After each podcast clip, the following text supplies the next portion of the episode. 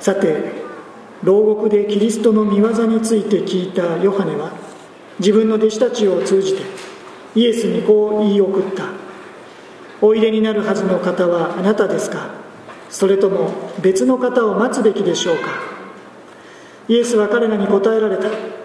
あなた方は言って自分たちが見たり聞いたりしていることをヨハネに伝えなさい。目の見えない者たちが見足の不自由な者たちが歩きサラートに侵された者たちが清められ耳の聞こえない者たちが聞き死人たちが生き返り貧しい者たちに福音が伝えられています。誰でも私につまずかない者は幸いです。聖書は以上です。お祈りを捧げて御言葉に聞きましょう。天の父なる神様今朝もあなたが私たち一人一人にご自身の御言葉を持って語りかけてくださることを感謝いたします。信仰の目を開きまた信仰の耳で聞き信仰の心で受け入れあなたの御心にかなう歩みへと私たちが向かっていくことができますように助けてください。語る者に聖霊様の力を与え神の言葉を正しく語ることができるように助けてください。御言葉のひとときもあなたの見てに委ね私たちの救い主イエス・キリストの皆によって祈ります。アーメン。引き続き戦火が続くウクライナ情勢のために祈りたいと思います。またさまざまな形でキリスト教団体を通じても支援の輪が広げられていることを思います。先日の牧師会でも一人の牧師が自分たちの団体のルーツはまさに今のこのウクライナにありますと、まあ、そう紹介されていました、まあ、それゆえ団体としても非常に心を痛めていると分かち合っておられました。現地のクリスチャンは地下室シェルター等に集まりそこで切に祈っていると伝え聞いてもいます。もちろんロシアのキリスト者たちも祈っていることです。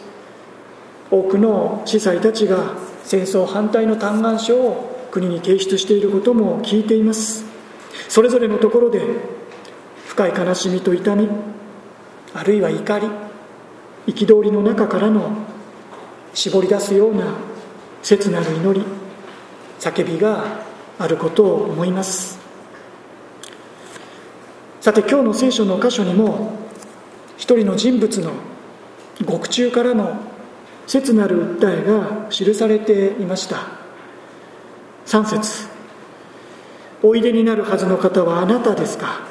それとも別の方を待つべきでしょうか？声の主はバプテスマのヨハネです、まあ、続けて集っておられる方はよくご存知のように人々に主イエス・キリストを証しし紹介した人物です。主イエス・キリストに先立ちその道備えをすべく特別に召され建てられた人でした。ところがそんな彼ヨハネは今主イエス・キリストご自身に問うのです。おいでになるはずの方。救い主キリストはあなたで間違いありませんか？それとも私たちは別の方を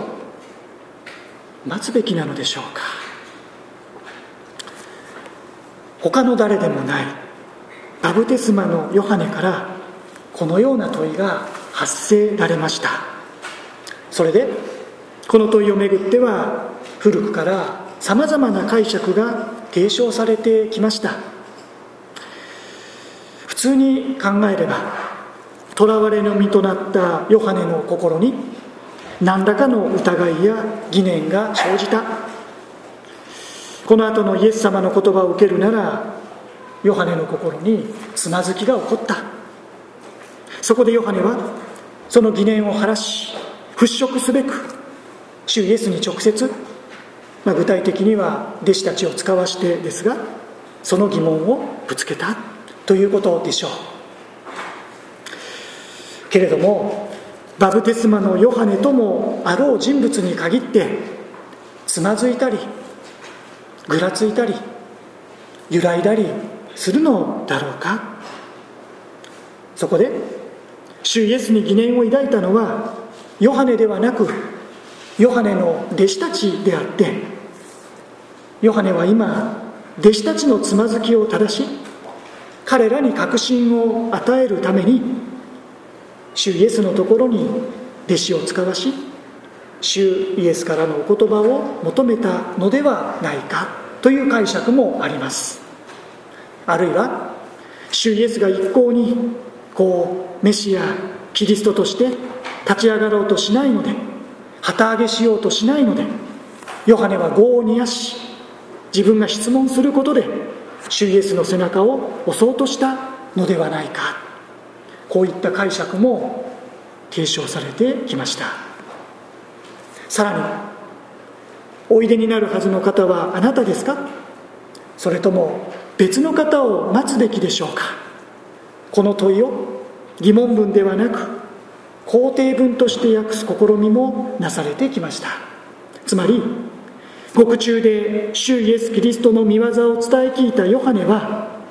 いよいよその確信を深めつつあなたこそおいでになるはずの方です。私たちは他に誰を待つべきでしょうか。あなた以外には待つべき方はおりませんと主イエスに確信を持って祝福の挨拶を送ったのだと。確かにこのような解釈は文法的に可能でもあります。実はこの問いにはそれほどまでにさまざまな解釈幅があるということです。このことを踏まえた上で、私自身は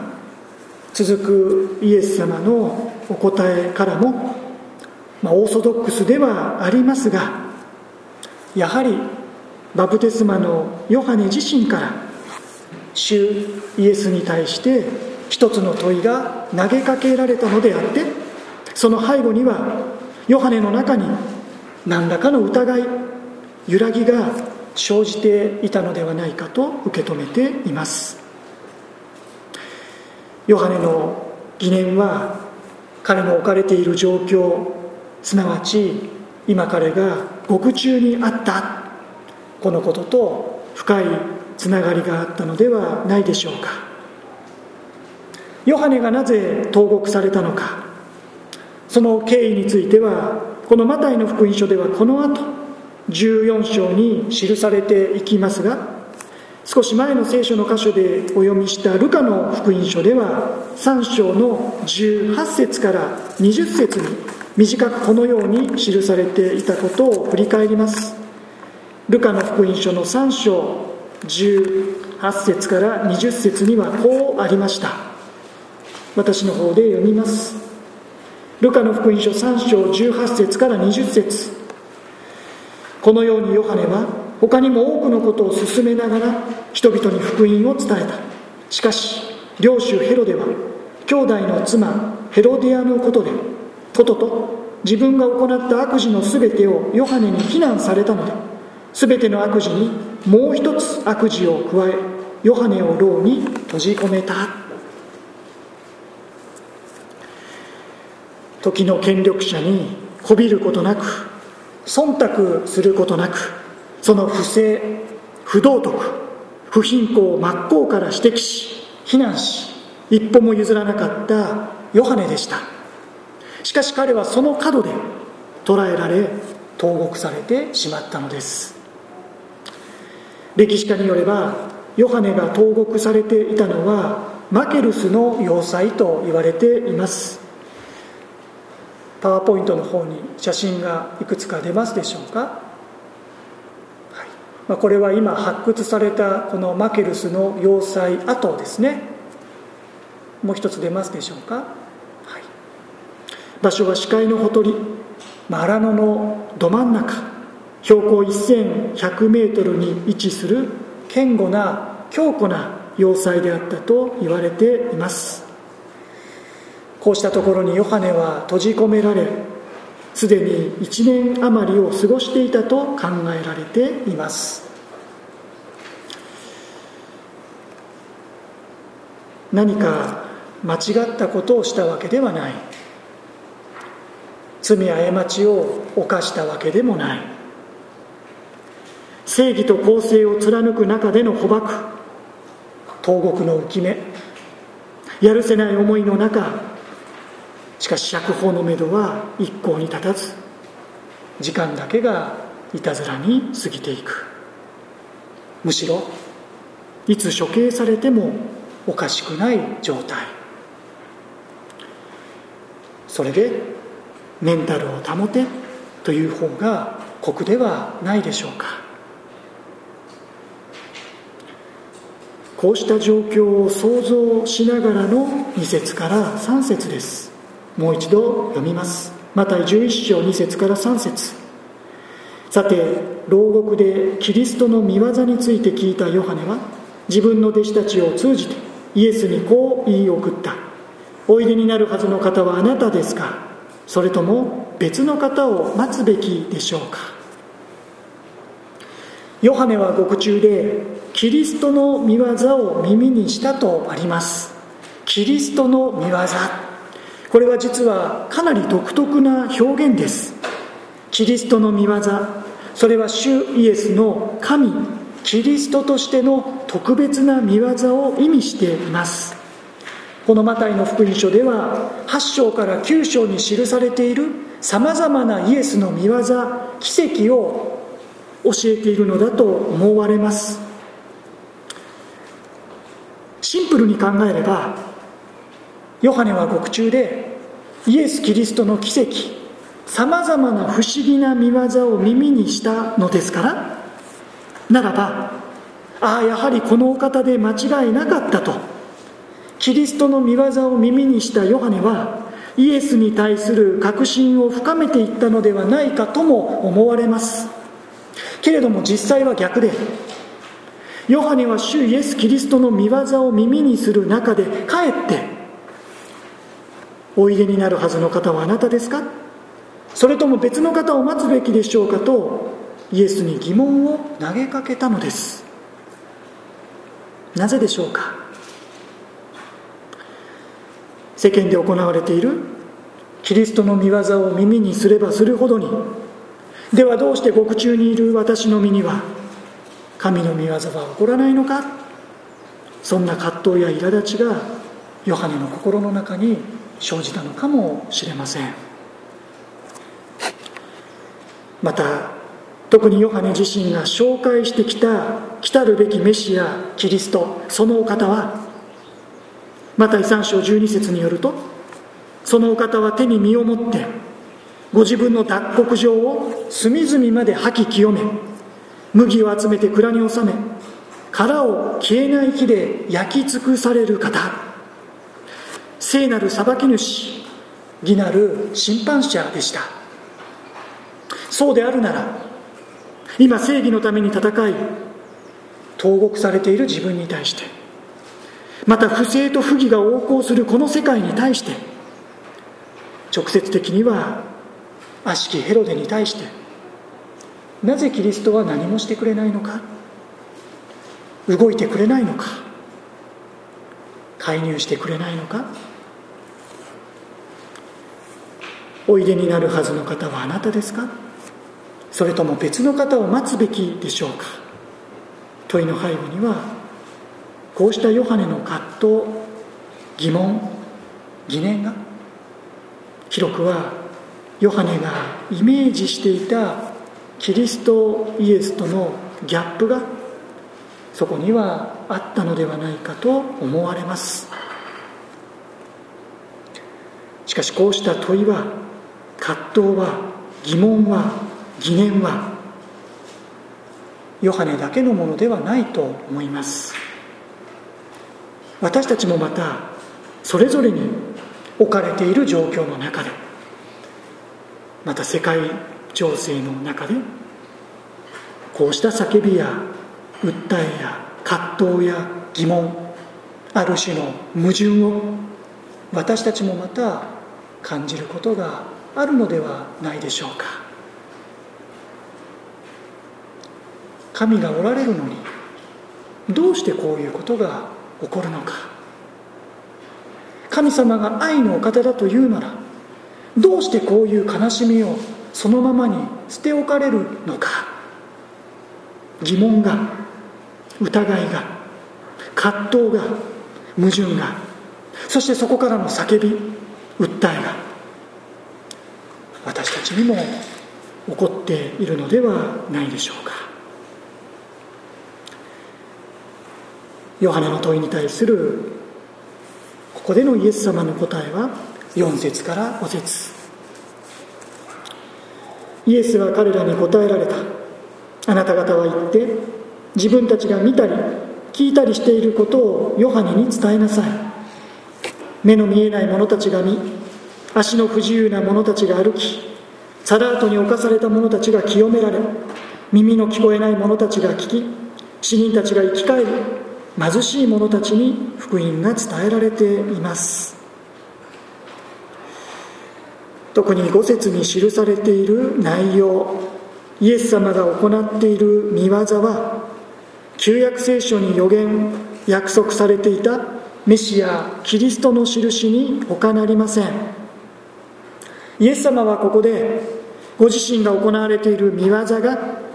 確かに聖書の約束に基づくものであることを伝え故にご自身が間違いなく来たるべきメシアキリストであることを改めて提示しそうしてヨハネに確信を与え彼を励まそうとされたのでしょう。特に五節の言葉は旧約聖書イザヤ書の御言葉に根ざしていると言われます。聖書の下の注釈にも小さな文字で参照箇所が記されていることですけれども一つはイザヤ書の35章脚中では5節から6節と記されていますが3節から6節を私の方で読みます。モニターにも表示されますのでご参照ください。旧約聖書イザヤ書35章3節から6節を読みます。弱った手を強めよろめく膝をしっかりさせよ。心騒ぐ者たちに言え。強くあれ恐れるな。見よ。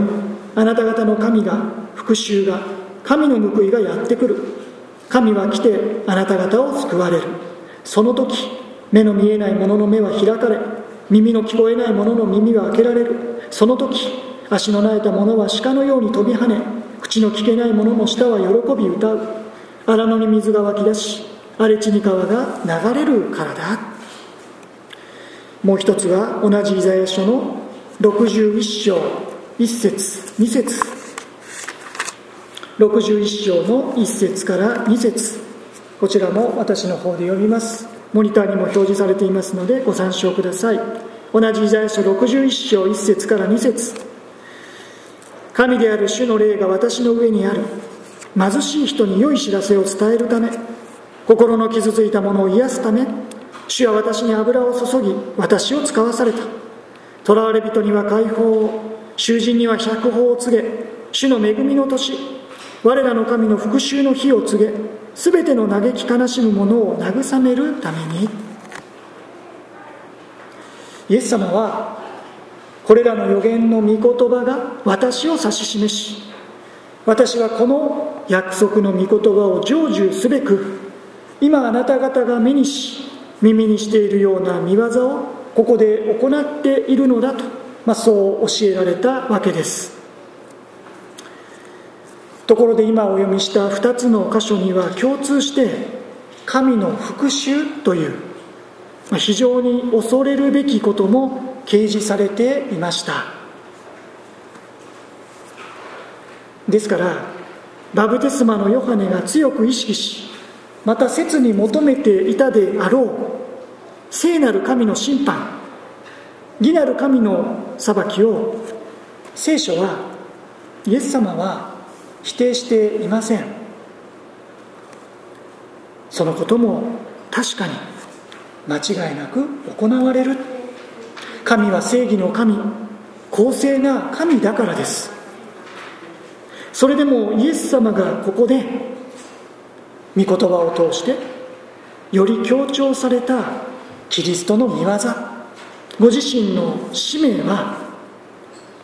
裁きを行うことではなく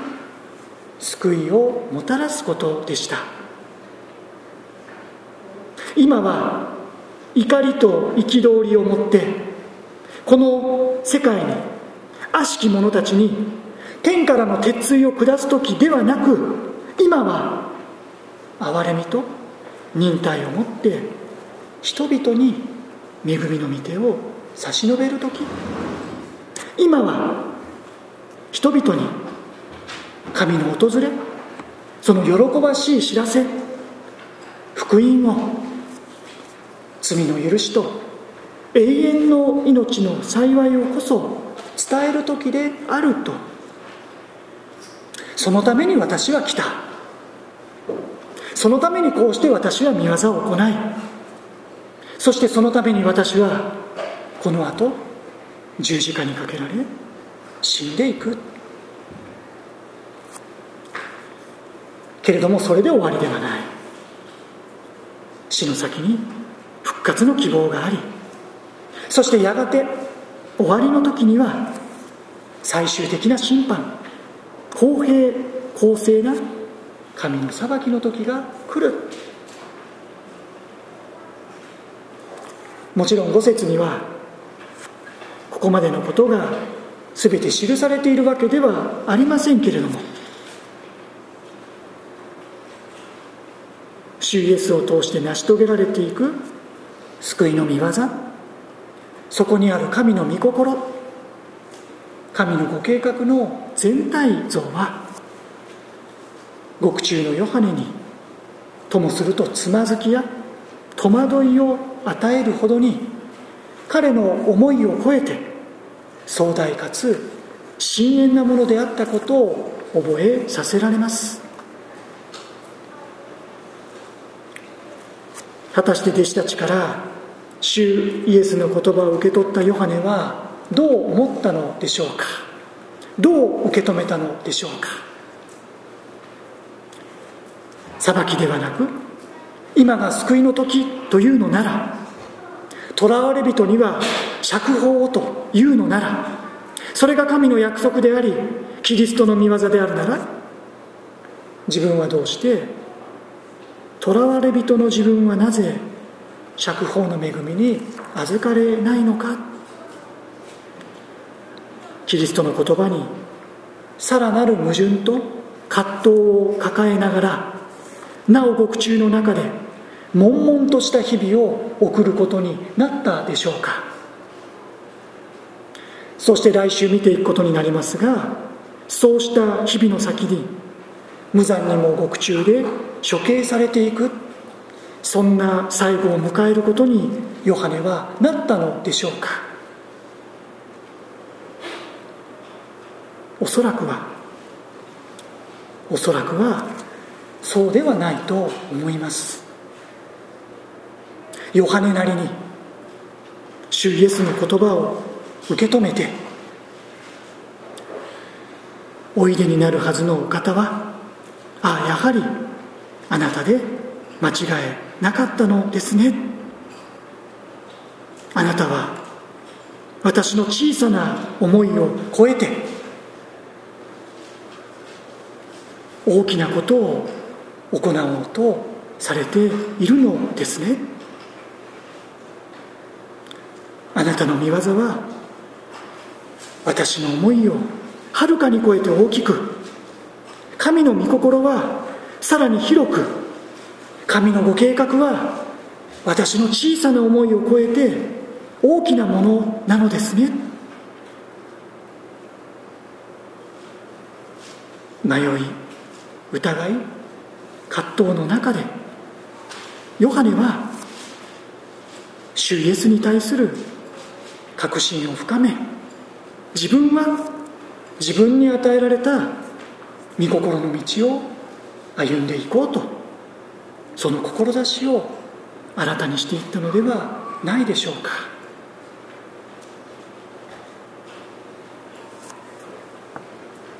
6節。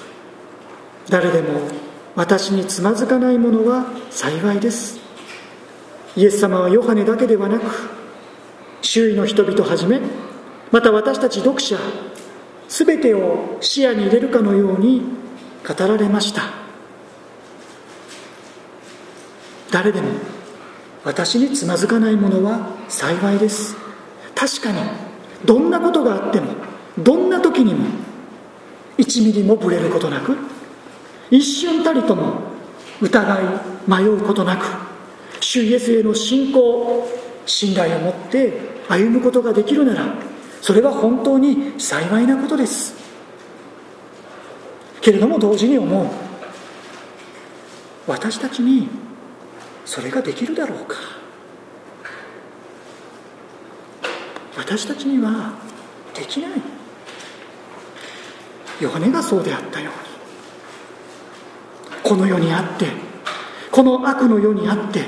また罪深い自分自身であることを覚えながらまた広く痛ましいこの世界情勢の中でつまずかず疑わず揺るがされることなく1ミリたりともぶれず迷い恐れなくイエス様を見続けることができるならばそれは本当に幸いだと思う。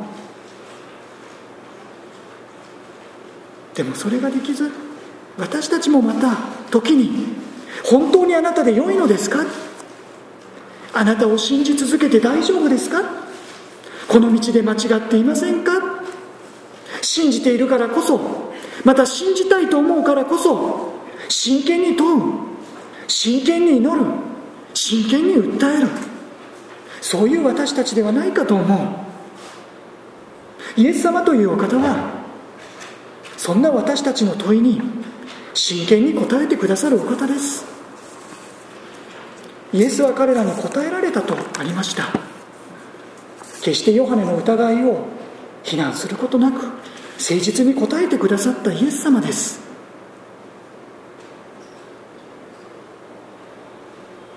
そしてイエス様は真剣に悩み苦しみもがき疑い訴え問うそういう私たちと共に歩んでくださるお方です。今深い悲しみの中にある方々と共にイエス様は歩みそんな一人一人に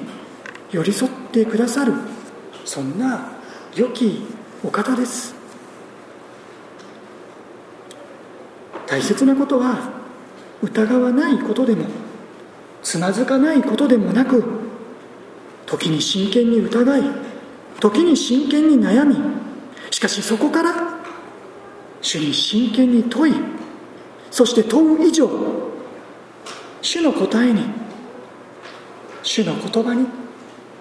聖書の御言葉に真摯に謙遜に耳を傾け続けることです。その営みの中で私たちもまた私たちが信じ私たちが待ち望むべきお方はやはりこのお方以外にはないのだと。待ち望むべきはただイエス様お一人なのだと。その確信にこの信仰に立つことができるようにと願います。またこの信仰に絶えず立ち返らせていただきたい。そのように願うのです。お祈りをいたします。さて牢獄でキリストの御業について聞いたヨハネは自分の弟子たちを通じてイエスにこう言い送った。おいでになるはずの方はあなたですか？それとも別の方を待つべきでしょうか？天の父なる神様あのバプテスマのヨハネでさえ獄中の中であなたで間違いないのですか？と問わずにはおれませんでした。熱心に真剣に生きようとするからこそ死を信じようとするからこその問いだったと思います。私たちもまたあなたで間違いないですか？とあなたが神であるならどうしてこのようなことが起こるのですか？許されるのですかと。今まさに問わずにはおれません。そしてあなたはその問いに答えてくださるお方であることを感謝します。私たちの思いを超えた神の御心があること。しかし確かにあなたは貧しい者に福音を伝え弱き者の友となられるお優しいお方である方。今深い悲しみの中にある方に主は間違いなく寄り添いその涙を拭かんと御そばに立っておられる方であることを感謝します。そしてその恵み深いあなたの見てに抱かれながら時に疑い時に迷い時に揺らぐ私たちではありますけれどもその度ごとに信仰を強めていただきながらついにはあなたにつまずかないそのような幸いな道へとあなたと共に歩み続けることができますようにどうぞお支えください。見てに委ね救い主イエス様の皆によって祈ります。アーメン。賛美を捧げながら献金をいたしましょう「病オール・イン・オール」を賛美しながら備えられた献金を主の御前にお捧げいたしましょう。